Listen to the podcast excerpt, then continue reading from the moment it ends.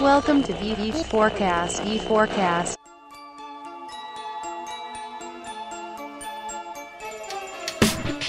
Estou aqui então com Alessio Alionso, o fundador do Pipefy, a única empresa brasileira acelerada pela 500 Startup lá no Vale do Silício, tão dito aí Vale do Silício. Hoje eu vou falar um pouquinho com o Alessio sobre como é esse foco na internacionalização, até começando mais pelo mercado internacional do que o nacional, o que se faz quando se levanta mais de 63 milhões de dólares de investimento, como é contratar rápido quando o crescimento é acelerado? E como eles conquistaram mais de 1.700 clientes em balde, outbound, quais são as estratégias de growth e de crescimento de vendas por trás do Pipefy. Hoje aqui comigo no V4 Cast.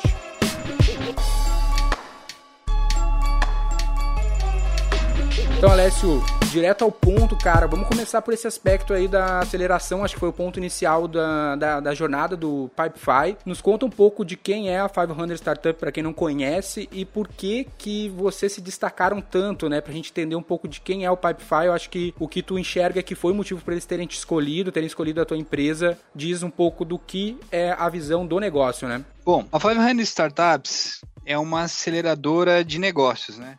Empresas de tecnologia. Então, basicamente, eles procuram por empresas que estão em fase inicial, né, que já têm algum produto, os seus primeiros clientes, que estão dando sinais que tem um produto com muito potencial de crescimento e eles colocam essas empresas num programa onde você recebe uma certa quantidade de capital que no caso da 500 era né, 125 mil dólares, e além disso você vai é, para a aceleradora e participa de um programa educacional de quatro meses, onde eles desenvolvem esses empreendedores para preparar o negócio para crescer. Né? Então eles vêm a máquina de marketing, engenharia, vendas, é, relacionamento com os investidores, e nesses quatro meses de aceleração, geralmente as empresas dão uma super acelerada no seu crescimento. No final da aceleração tem um Demo Day, que é onde a aceleradora apresenta quais são as startups que estão sendo aceleradas dentro do programa para a comunidade de investidores de maneira geral. Né? É isso que um programa de aceleração faz e um pouco como a 500 Startups trabalha. Geralmente Legal. a 500 ela procura negócios que têm um mercado muito grande, é, empresas que tenham um diferencial competitivo muito claro e muito forte, seja de margem muito alta, uma tecnologia específica ou a, a, alguma coisa que, que gere um valor, né, do ponto de vista competitivo. E terceiro, que esse negócio ele tenha capacidade de tracionar e crescer e dominar esse mercado de uma forma super, né, mais, vamos dizer assim, mais acelerado possível. É esse justamente é o critério, né, de, de aceleração de um programa desse. Em cada batch, mais ou menos, aplicam na casa de 10, 15 mil startups é, dependendo da aceleradora, você vê aí 30, 60, 70 empresas aprovadas e elas participam desse programa de aceleração. No caso do Pipefy, o que eu acho que foi fundamental para a gente ter conseguido entrar dentro do programa foi a nossa atração internacional como a gente tinha começado já desde o dia 1, forcado né, no mercado brasileiro, mas também em outros mercados, isso fez com que a gente tivesse lá mesmo no estágio inicial uma atração super legal de empresas no mercado americano e logos né, de empresas muito relevantes, como Accenture, Banco Santander e assim vai. Essas empresas tu já tinha conseguido antes do, da aceleração? Accenture já. Santander, acho que eles estavam usando aí de uma forma bem especial, mas a gente já tinha naquela época usando algumas empresas super robustos, assim, Telefônica, a IBM Operations já estava usando também, tinha algumas empresas legais e isso chamou a atenção porque os avaliadores da 500 conseguiram enxergar, reconhecendo essas logos, eles falaram, nossa, mas essa empresa pequenininha tá com alguns clientes super sofisticados, poxa, eles devem ter alguma coisa boa aqui, né? E isso chamou a atenção durante o processo. Foi por isso que a gente acabou entrando. E como que surgiu a ideia de desenvolver essa ferramenta, as dores que tu viu que poderia ser resolvida com a solução que vocês criaram? No passado, eu tinha trabalhado em em consultoria justamente em turnaround de empresas, né? Que é justamente entrar numa empresa, arrumar a gestão dela e fazer o negócio crescer, seja para tirar ela do vermelho ou para vender um tempo depois.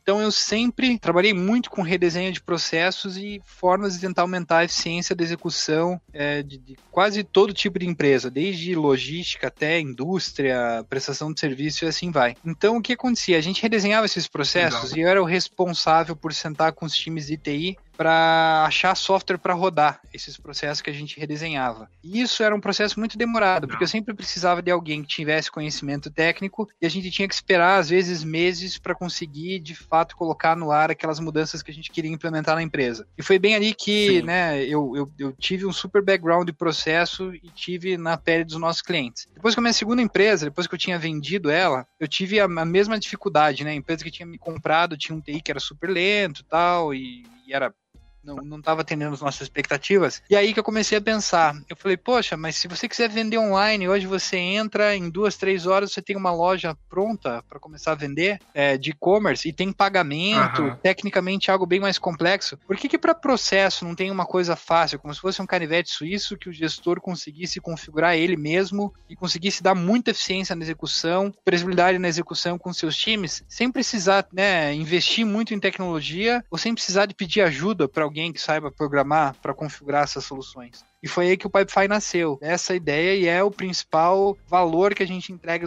para os nossos clientes até hoje, que é essa, essa caixinha de Lego que qualquer pessoa, mesmo não técnica, ela consegue desenhar o processo dela ou baixar um template nosso lá e começar a organizar uhum. melhor, seja os processos na área da RH, os processos na área do marketing, de vendas e assim vai. E tem algumas lógicas de gestão mesmo, né? O próprio Link, vocês falam muito, da onde surgiu isso e como que isso é, é, é implementado dentro da ferramenta, porque muitas vezes quando a gente gente está conversando com algum cliente para implementar o Pipefy, não é só implementar hoje, não sei se essa era a tua visão, essa é a minha questão, não é só implementar uma tecnologia na empresa dele, mas sim, às vezes, mudar a forma como ele gera, a forma como ele enxerga os próprios processos. Isso estava na criação da ferramenta ou foi algo que foi acontecendo? Não, estava na criação da ferramenta e é uma coisa que se confunde até com a minha própria trajetória profissional, né? Porque como eu comecei uhum. trabalhando em consultoria, eu trabalhava com Lean, Six Sigma, Black Belts e Green Belts para fazer esses processos de melhoria. Eu sou um Lean Six Sigma Black Belt, né?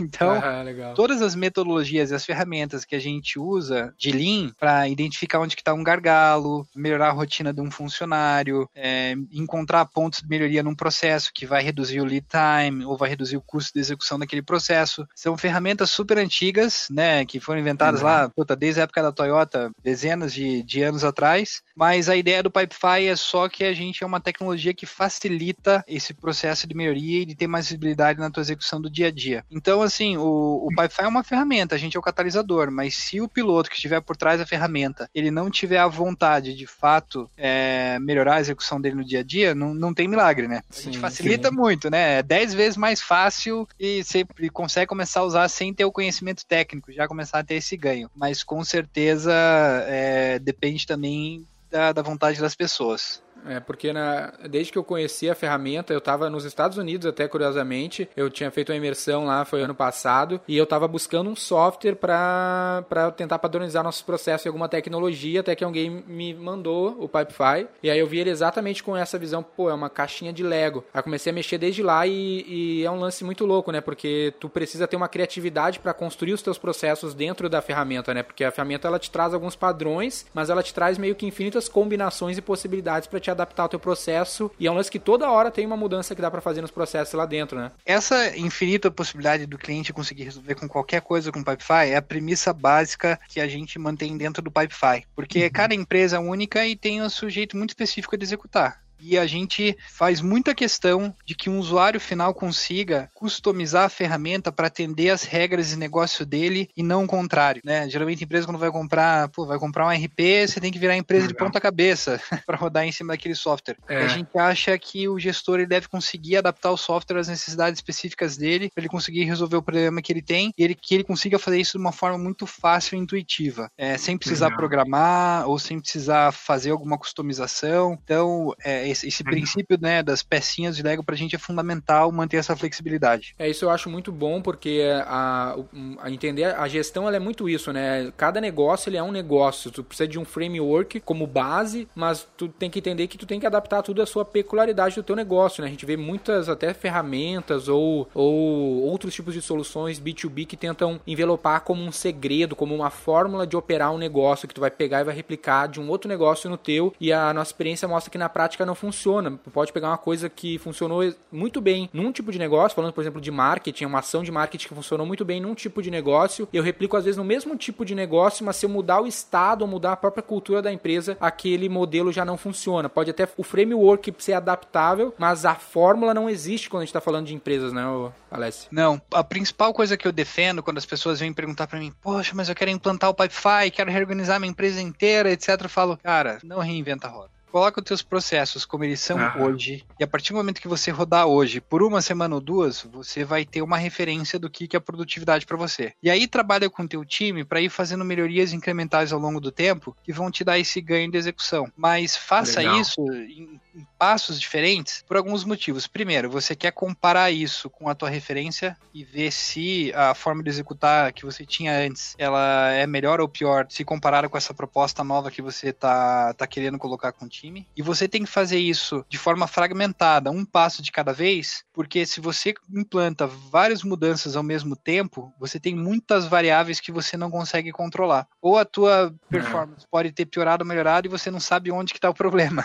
ou onde que está vantagem. Né? Então, é, a gente defende muito isso, que a empresa adote a solução, coloque o processo lá da forma como ele funciona, e a partir do momento que ela tem uma referência de produtividade, ela passe a ter ganhos incrementais, cortando uma etapa do processo, ou adicionando uma automatização. Legal ou propondo alguma, algum jeito novo de executar. Legal. E um lance que é bem importante para nós, não só para quem está tentando adaptar uma nova ferramenta na sua gestão, mas também para quem vende soluções B2B, é essa taxa de sucesso que os clientes têm com a adoção dessas novas soluções. Seja você que vende, que está nos ouvindo e vende uma solução B2B, seja você que está querendo adotar uma solução como um Pipefy ou qualquer outra no seu negócio. Como que é isso na, no teu caso, Alessio? Porque não sei se tu faz uma análise de cohort retention, alguma coisa do gênero, porque eu vejo que tem tanto a adoção da da empresa na hora de construir o seu, os seus processos dentro da ferramenta, que eu acho que é uma fase no teu onboard, até os colaboradores daquela empresa quererem adotar o dia a dia de usar a ferramenta. Como que é esses desafios aí na tua gestão para ter esse sucesso de fato desse cliente? Aqui, a natureza do nosso negócio, a gente aprendeu é, que é fundamental o engajamento inicial. O primeiro caso de uso, o primeiro processo que o cliente tem interesse de rodar com Pipefy, a gente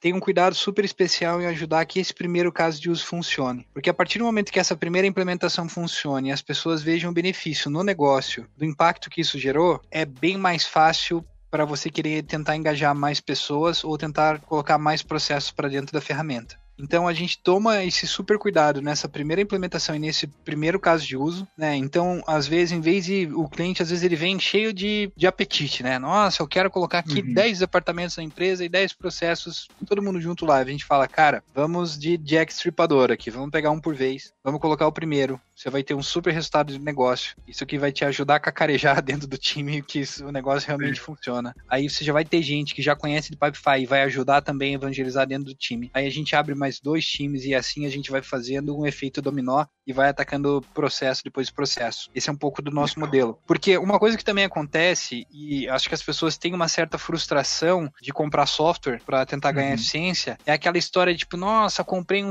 uma super plataforma RP, vai demorar 10 meses de configuração, de repente tem o dia do Go Live que vai virar tudo e de repente dá errado fica todo mundo maluco dentro da empresa. Todo mundo já ouviu essas histórias tristes assim. E como a gente é uma ferramenta mais orientada ao que a gente chama de doer, as pessoas, né? Quem está precisando entregar o resultado, a gente tem uma abordagem mais focada no sucesso do cliente, onde a gente pega um problema específico e ataca aquele problema o mais rápido possível, entrega resultado do negócio e aí vai digerindo o próximo, o próximo, o próximo. Lá no final dos 10, 12 meses, a empresa inteira vai estar usando a solução, mas de uma forma incremental, mais sadio. É meio que o pensamento lean, né? Um pensamento de startup, de ficar fazendo pequenos MVPs a todo momento em cada nova coisa que tu quer fazer na Exato. empresa, né? Exato. É bem mais fácil você engajar as pessoas quando você tem uma ciclagem de aprendizado mais curta e aonde é você usa o sucesso da semana passada para engajar e conseguir ainda as pessoas para propor alguma coisa nova essa semana. E aí semana que vem você usa essa vitória do que você implementou para propor outra coisa e outra coisa e outra coisa, em vez de tentar prometer o mundo e de repente se vê numa uhum. situação com uma super complexidade que você não sabe nem por onde começar a digerir, sabe? E em algum momento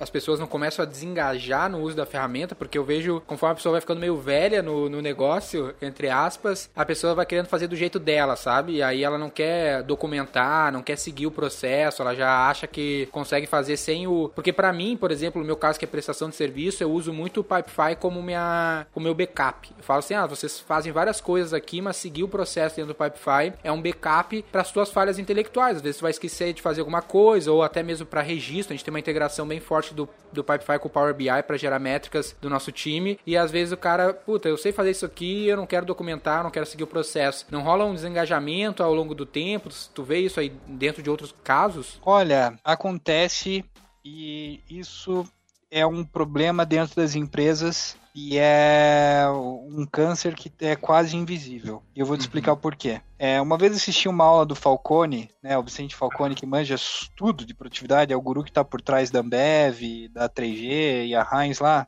e ele abriu a, a discussão falando assim, você tem que fazer uma empresa à prova de pessoas.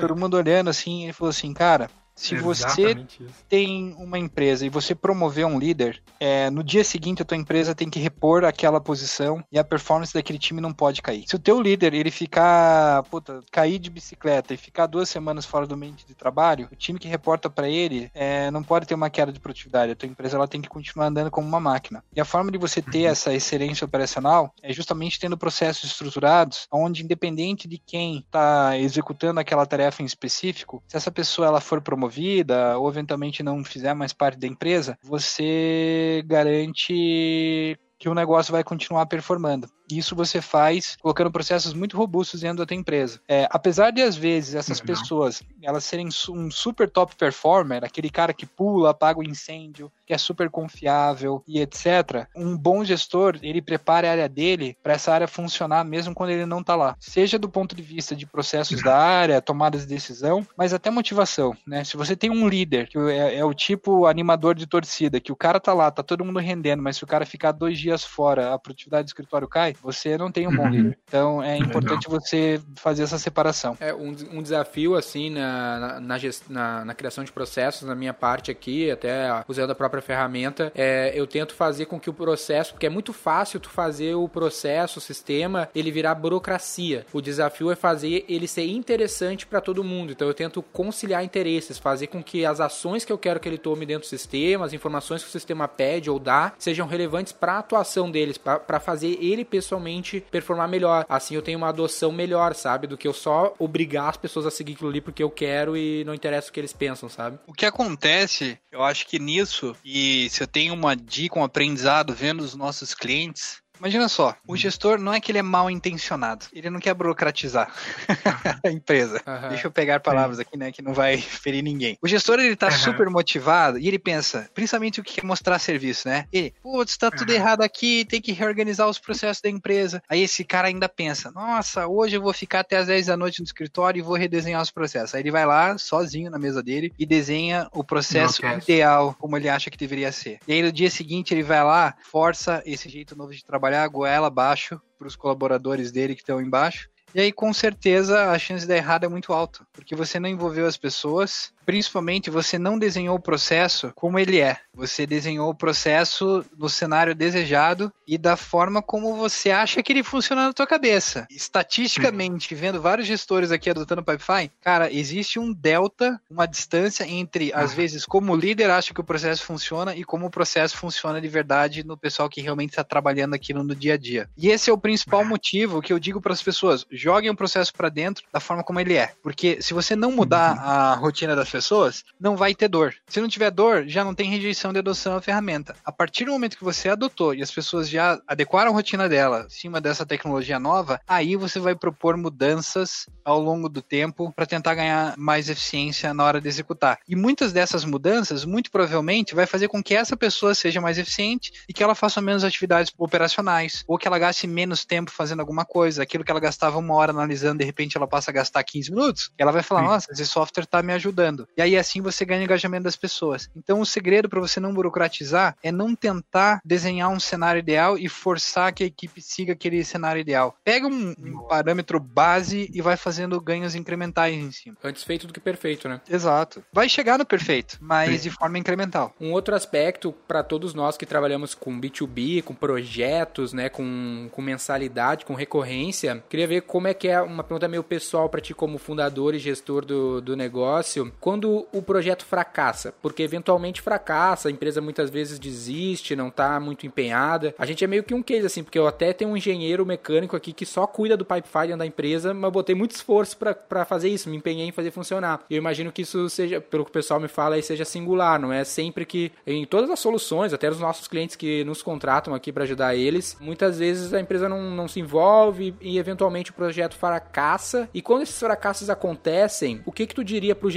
que de uma empresa semelhante à sua, semelhante à nossa, presta serviço, ajuda projetos e tem esses eventuais fracassos, como que tu te sente pessoalmente, como que tu não deixa isso te atingir, como putz, eu fracassei com essa empresa, tu não, tu, como é que tu lida com isso? Porque muitas vezes tu te sente, tu quer se responsabilizar por tudo, mas não dá para salvar todo mundo, sabe? Acho que a primeira coisa, do ponto de vista pessoal, é motivação. É você olhar pro lado e ver que tem clientes super felizes com a tua solução. Estão sendo extremamente bem sucedidos, mas é muito importante você entender que isso é responsabilidade sua. Mesmo que esse cliente ele não foi bem sucedido na implantação, foi porque provavelmente ele poderia ter se engajado e não se engajou, ou teve um, uma diferença na expectativa em relação ao que era esperado que o software fizesse e o que de fato ele está entregando e teve um desalinhamento de expectativas. É, e o mais importante é para cada insucesso que você tem, você fazer uma, né, rodar uma sessão de lições aprendidas, entender quais foram as variáveis que interferiram e, e geraram não sucesso dessa implantação, seja falta de treinamento, engajamento do cliente, ou mau escopo do projeto, ou, às vezes um subdimensionamento, ou não entendimento de um, de um recurso que precisava, alguma integração, ou a participação fundamental de algum stakeholder stakeholder que não foi mapeada, essa pessoa acabou não se engajando e isso interferiu na capacidade de adoção, e usar uhum. isso como lição aprendida para os próximos casos que você vai implementar. E, e, isso, é, isso é fundamental. Basicamente, você vai começar a ter uma base de clientes. E os motivos do porquê as implantações não dão certo, é, elas têm que ser quase sempre as mesmas. Você tem que tirar uma lição aprendida disso e usar isso como uma ferramenta para você aumentar a tua taxa de sucesso nos próximos clientes que chegarem. É, exemplo uhum. prático, às vezes, quando a gente fala de tecnologia, você vem com a área do negócio, combina com a área do negócio tudo, faz a POC, etc. Mas de repente a empresa tinha uma área de compliance e um, uma área de segurança e IT que tinha demandas super rígidas do ponto de vista de segurança, é, ou integração com o legado, ou severas limitações do lado do cliente, que às vezes ele está usando uma tecnologia super antiga que não tem API, não tem nada, então é mais difícil você conseguir trabalhar. E esse checklist, a partir do momento que você teve um problema uma vez, não custa nada você adotar isso como uma lição aprendida e fazer fazer isso como um, né, um dos passos de checagem antes de você começar a implementação para já ir uhum. alinhando expectativas com o cliente. Isso ajuda muito.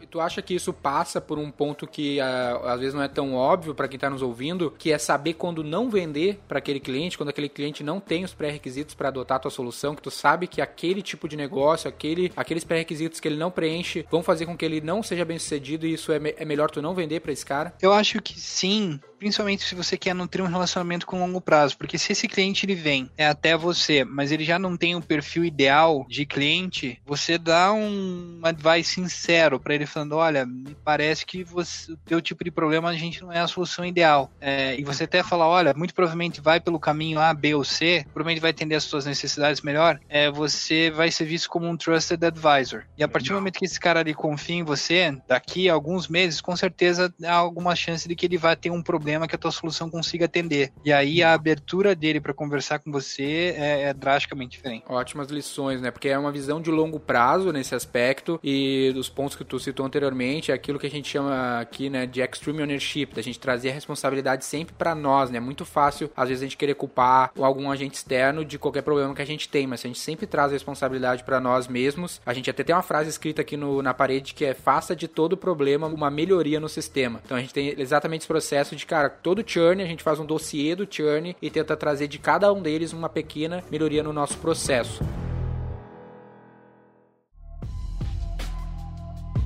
Mudando um pouquinho de assunto, Alessio, vocês estão num crescimento bem acelerado, né? Empresa bem, bem nova e vocês têm um bom investimento já acumulado, bom funding aí que vocês levantaram, pelo que eu notei na, na, pelo que eu levantei na empresa, mais de 63 milhões de dólares até então. Acho que a última rodada é recente. E como que está sendo esse momento? Como que está sendo alocado? Como está sendo convencer esses investidores a investir na plataforma? Para muita gente que pensa nisso, né? Pensa em captar e principalmente quando vale a pena e quando não vale a pena captar. Não sei se tu chegou a fazer essas análises e ficou com, com esse peso na consciência, puta, vale a pena eu abrir mão de tanto equity por, por essa grana, ou vale a pena eu seguir talvez sem nesse momento? Ou às vezes não tem escolha também, né? O divisor de águas para uma empresa decidir se ela deve captar ou não, eu acho que é o, o timing, a velocidade de crescimento e a dinâmica de mercado da indústria onde essa startup ela tá, ela tá envolvida. Que o que acontece? Se você tem uma solução que não tenha nenhuma barreira geográfica, local, ou intelectual muito específica te dê uma proteção na hora de brigar contra um player extremamente capitalizado, a tua chance de sucesso ela fica drasticamente limitada. Porque o que, que hum. acontece? Quando você está tracionando pequenininho, né, e seus clientes estão vindo, e você está sentindo uma certa demanda orgânica, isso significa que você está na frente do mercado. Ou porque você dá mais dinheiro para o teu cliente que os teus concorrentes, ou porque você economiza alguma coisa para o teu cliente melhor do que os teus concorrentes, da forma como eles vinham resolvendo. E é lei da natureza. Ao longo do tempo, muito provavelmente o mercado vai buscar esse gap, principalmente no momento uhum. que eles começarem a reconhecer o que você está entregando. Uhum. E nesse momento, quando o mercado olhar para essa oportunidade de mercado enxergar que existe uma oportunidade ali, é, se você não estiver crescendo é, numa velocidade é, agressiva é, e acelerado o suficiente, aonde você vai, o que a gente chama disso em inglês de escape velocity, né? Você está uhum. crescendo tão rápido que nenhum concorrente consegue te pegar mais. O teu negócio ainda está em risco de alguém simplesmente olhar para você, ver o que você está ofertando, aprender com todas as suas lições aprendidas e simplesmente usar a escala e a musculatura ou mais dinheiro para tomar o teu lugar no mercado de tomar mais rápido que você. Então, quando você tem uma solução que está indo bem, mas você não tem nenhuma barreira muito clara é, que vai te proteger, eu sempre vou recomendar a pessoa levantar capital e tentar crescer o mais rápido possível. E uma vez que esse capital está levantado, o que, que é os planos para se fazer esse para se fazer com, com esse capital levantado, quais são os planos de vocês, o foco é no crescimento, na venda, no desenvolvimento do produto. No nosso caso especificamente, é, desse capital que a gente levantou, a gente tem algumas frentes é, de desenvolvimento. A primeira é a aceleração go-to-market, é, principalmente no mercado americano. É um mercado para gente, o cliente americano é o melhor cliente, tem o melhor ticket médio, a melhor taxa de conversão, o melhor ciclo de vendas, né, é o nosso uhum. sweet spot, então a gente vai investir muito nessa frente. A segunda parte uhum. é melhoria de facilidade de uso do produto, né? Azeitar o funil e deixar ele mais intuitivo, self-service, é que isso gera um impacto positivo, não só na, na parte self-service de adoção do produto, mas também acelera o ciclo de vendas, melhora muito a nossa dinâmica comercial. E por último, desenvolver mais funcionalidades mesmo para o produto, né? Uhum. Tem um backlog aí da nossa base de clientes que muita coisa em comum e a gente já sabe quais são os next steps mais claros para servir os nossos clientes melhor, seja com uma funcionalidade de portal ou uma melhoria no nosso cliente de e-mail que a gente acabou de lançar. A gente percebeu que os clientes usam o Pipefy de forma muito intensiva para se comunicar é, com fornecedores ou com clientes, então a, a gente vai deixar o produto mais competitivo e robusto. E nesses desafios de crescimento, um ponto que é bem complexo, assim, extremamente complexo, é a parte de contratação, né? Pelo que eu vi também, vocês têm um, um plano, obviamente, bem agressivo na parte de contratação. E até antes da gente entrar aqui para gravar, tu estava exatamente fazendo isso, né? Uma entrevista. Como que tá sendo isso, assim? Porque é um, é um desafio, né? Assim, conseguir uma, duas, três pessoas. Imagino que você esteja num ritmo de, de contratação ao mês aí bem alta. Como é que tá sendo esse processo, esse pipe aí na, no negócio de vocês? Ah, é um desafio muito grande. Isso acontece por dois grandes pontos. Primeiro, é, a, a, gente tem a base do funil, que é né, a, a, nossa máquina de contratação mais em alto volume, que é quando a gente precisa de talento novo com alto potencial, que a gente traz na empresa para desenvolver e a pessoa uhum. aprender aqui e crescer com a gente, que são funções mais na área de negócio. E no outro lado, a gente também está reforçando o time e trazendo executivos mais experientes, que já lidaram com escalas bem maior, já foram muito bem sucedidos em empresas que a gente enxerga até como referência. E aí, para levar a empresa para um próximo patamar de crescimento, a gente é, precisa trazer executivos que já têm essa experiência. Legal. E tu acha que vale a pena esse. Às vezes tem muito mito de trazer o cara de fora que ele vai resolver tudo. E às vezes isso acaba gerando mais frustração do que resolução mesmo. Assim, consegue tentar balizar isso ou no, na, no fim das contas é mais testar e ver o que acontece? Eu acho que o mais importante é testar, ver o que acontece e agir rápido. Contratar rápido e eventualmente desligar esse colaborador rápido se não funcionar. Tem algumas coisas que acontecem com startups e empreendedor. Todo empreendedor geralmente é mais otimista do que a realidade. E às vezes Ah. você insiste em pessoas que elas já estão além do teto, do skill ou, ou a capacidade dela de resolver problema ou continuar remando, né, no Ah. barco ali. Então você tem que saber reconhecer isso e trazer pessoas boas para a empresa, porque gente boa faz muita diferença. E nesse momento de crescimento rápido, é cogitada a possibilidade de baixar a régua, porque muitas vezes no começo do negócio a gente tem que trazer aquele pessoal AAA, assim, os caras que provavelmente vão ser co-founder, vão ganhar algum, um- algum equity ali na frente, mas quando o negócio começa a contratar em larga escala, tu acha que, é- que dá pra considerar baixar a régua, baixar um pouco o critério pra poder trazer mais volume? Nunca. Jamais. Que- Você não pode. Quando você baixa a régua, aí a coisa começa a degringolar. Começa a desandar. É, porque é aquela metáfora, né? Gente A traz gente A, gente B traz gente B e C, gente C, então, fixe. É, então, você constantemente tem que estar olhando por, por pessoas melhores, mesmo que seja uma função específica dentro da empresa. E outro aspecto importante é no aspecto de crescimento, né? Vocês têm clientes em mais de 150 países, pelo que eu pude avaliar, pude avaliar mais de 1.700 empresas. Como que está sendo, como que tem sido e quais são os planos para essa estratégia de growth em si, assim? Vocês têm usado mais o inbound, mais o marketing digital ou mais outbound, assim? Como que tu faz esse mix entre esses dois, essas duas principais fontes de, de crescimento? A gente trabalha basicamente duas grandes frentes, né? A gente trabalha a máquina de inbound, inside sales e a parte de parceiros, né, e, e canais Pipefy. O que acontece? Quando o cliente ele é sofisticado e ele é um pouco mais maduro, o self-service funciona bem e a gente tem uma máquina de inbound que tá super legal, tá azeitada. Mas às vezes o cliente ele não quer só tecnologia, ele quer comprar a boa prática. E aí tem um parceiro que tenha a boa prática, o método certo, o conhecimento de negócio para ajudar esse cliente a resolver o problema dele, é, e aí, consequentemente, resolver esse problema com a nossa tecnologia, é, é um casamento que dá super bem. Que a gente continua focado no que a gente faz melhor, que é desenvolver tecnologia, e esse parceiro desenvolve o relacionamento com o cliente e traz o conhecimento especializado daquela vertical no qual ele é acostumado a trabalhar. Então, é, são as nossas grandes frentes que a gente aposta aí é, para trabalhar em escala, seja no inside sales, just simplesmente é né, crescendo demand gen, mas dessa, desse lado de parceiros a gente trabalha tanto no, no mid market ou empresas até de porte menor, quanto no super enterprise, né? A gente trabalha com os Accentures da vida, Capgemini, IBM e, e assim vai. Eles são excelentes parceiros para a gente, justamente por trazer esse conhe- esse conhecimento especializado do negócio do cliente em si. Na parte de outbound, tu não tem nada de equipe de prospecção, coisa do gênero internamente, ou deixa isso pros parceiros? Nada. A gente deixa para os parceiros. A gente não, não tem nada aqui interno. Legal. E falando em parceiros,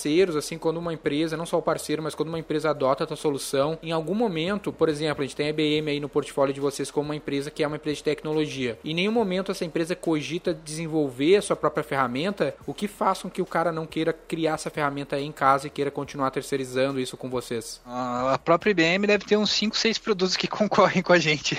E eles usam ainda. É, e eles usam o Wi-Fi. A questão é que para problemas muito específicos, que é importante que a área de negócio consiga adotar e manter, sem investimento pesado em tecnologia. Em áreas de negócio onde eles têm que resolver esse problema rápido, a gente é mais competitivo do que a grande maioria das soluções. Então faz sentido para esse parceiro, igual no caso a IBM, avançar com a nossa tecnologia. E eles tentarem internalizar e desenvolver uma solução própria do ponto de vista competitivo, historicamente, já é provado que isso é uma má decisão, né? Primeiro, sempre na hora de desenvolver, você é mais otimista do que a realidade prova. Realista. E Aham. segundo ponto, você manter essa solução é, funcionando ou ela melhorando constantemente ao longo do tempo acaba sendo uma coisa muito cara. Em algum momento, até na parte de vocês aí, na hora de vocês adotarem outras soluções externas, em algum momento, como é que tu faz essa avaliação? Quando vale a pena desenvolver em casa e quando vale a pena não desenvolver em casa? A gente olha muito pro ponto de performance que é importante pro processo. E quais são os requisitos de negócio que a gente tem que atender. Claro que no Pipefy a gente come a própria comida e usa Pipefy para tudo aqui, né? A gente tem centenas de processos rodando em cima da nossa plataforma, mas em algumas situações é, o processo tem uma necessidade muito específica ou a gente precisa trabalhar com um fornecedor de tecnologia que ainda não tem uma integração nativa com a gente. E aí, nesse caso, a gente acaba, às vezes, optando por algum fornecedor que já tem uma já tem integração com aquela tecnologia específica que a gente quer usar, ou tem uma capacidade de produto produto um pouco mais, mais especializada naquela necessidade que a gente tem. E aí faz sentido ir com uma solução mais especializada. Legal. A gente ouve falar bastante, até lá no. falando com o Nardon mesmo, que quando o negócio não é teu core, não vale a pena tu querer desenvolver, sabe, em casa o, ne o negócio. Era que nem a gente, quando eu tava lá no passado, antes de começar a usar Pipefy, eu tava querendo desenvolver e o meu conselho falou assim: ah, não desenvolve porque não é o teu core, tu não, tu não é uma empresa de tecnologia, tu é uma empresa de serviço, é isso que tu sabe fazer bem feito. Então terceiriza isso com outra pessoa e foca naquilo que tu é melhor, melhor em fazer. Porque cada novo projetinho que tu traz para dentro de casa, ele vira um efeito borboleta, assim, de um monte de coisa que vai trazer de problema, trabalho, investimento ali na frente, né? Nem tu falou, no começo tudo parece lindo, que vai ser ótimo como tu planejou. Exato, exato. Eu acho que você tem que fazer uma análise muito sincera sobre qual é a característica daquele processo específico, se vale a pena você desenvolver dentro de casa, e também qual é o ciclo de vida daquele processo em específico, porque às vezes a solução que você vai desenvolver ou você vai adotar agora, ela vai aguentar até um certo tempo. A partir de uma certa escala ou um nível de sofisticação, vale a pena você migrar para algo mais especializado.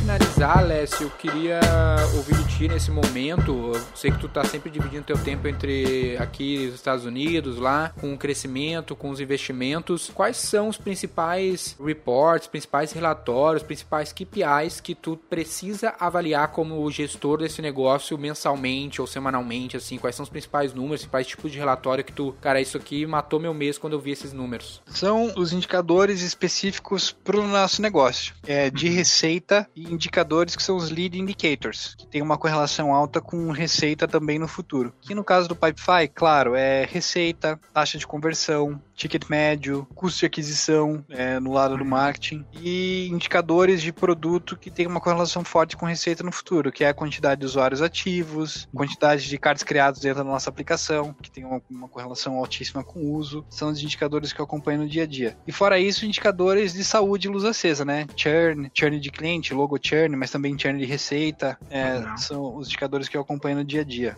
num nível mais alto. Tu olha algum indicador de desenvolvimento do time, como OKRs, alguma coisa do gênero? Da parte de desenvolvimento do time, como plano de desenvolvimento de pessoas, ainda não. Que a gente é, adota que está tendo uma. colocando muita energia é a parte de avaliação de desempenho. Porque acontece quando você está numa empresa de alto crescimento, você contrata um monte de gente e você precisa crescer e atingir suas metas, então você dá bazucada, né? Vai colocando gente para dentro para crescer. E nessa, é, às vezes, é, pode acontecer duas injustiças, que é gente muito talentosa que não está sendo promovida rápido o suficiente e se esse cara ele não crescer aqui, ele vai crescer em algum lugar. E gente de baixa performance, pelo fato da empresa estar tá crescendo muito rápido, se esconde dentro da empresa e a gente não consegue ter visibilidade e identificar essa baixa performance rápido o suficiente. Então, a avaliação de desempenho para a gente é, é, bem importante. Vocês usam alguma metodologia do mercado, como o OKR, ou uma metodologia própria de vocês para isso? A avaliação de desempenho,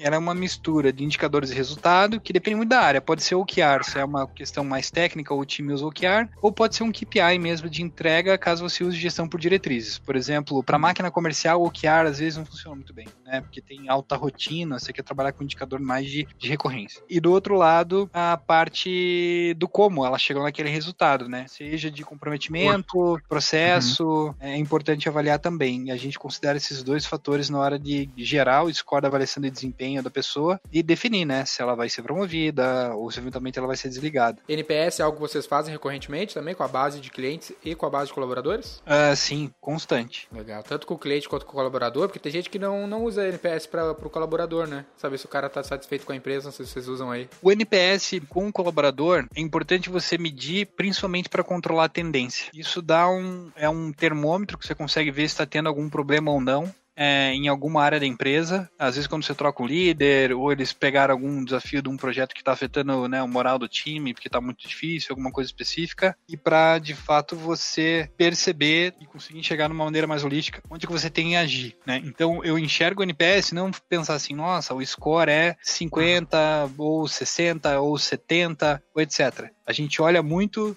pô, o NPS médio da empresa é X, mas uhum. tem um líder aqui específico que ele tem um NPS, um NPS abaixo da média. Aí a gente vai fazer o drill down, vai entender. Usa como parâmetro. Exatamente. É, é a telemetria para você conseguir ler é, se as áreas da empresa estão sadias ou não. EBITDA, no, nesse momento de crescimento, é importante a lucratividade de curto prazo ou não necessariamente? Como que tu vê essas startups que queimam muito caixa para crescer aceleradamente? A, a, resposta é depende.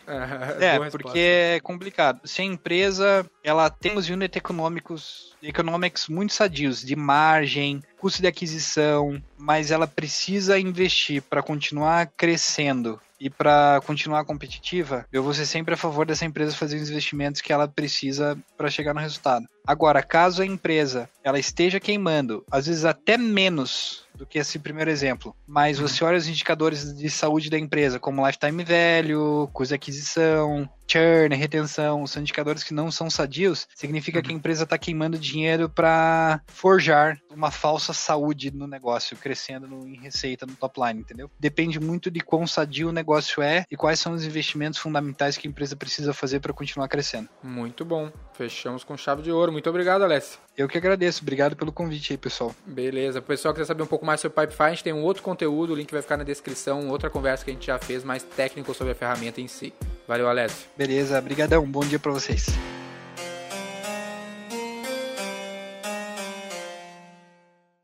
Para saber mais sobre como a V4 pode ajudar o seu negócio, ou você que é profissional de marketing digital e quer saber como ser nosso parceiro, acesse v4company.com e saiba mais.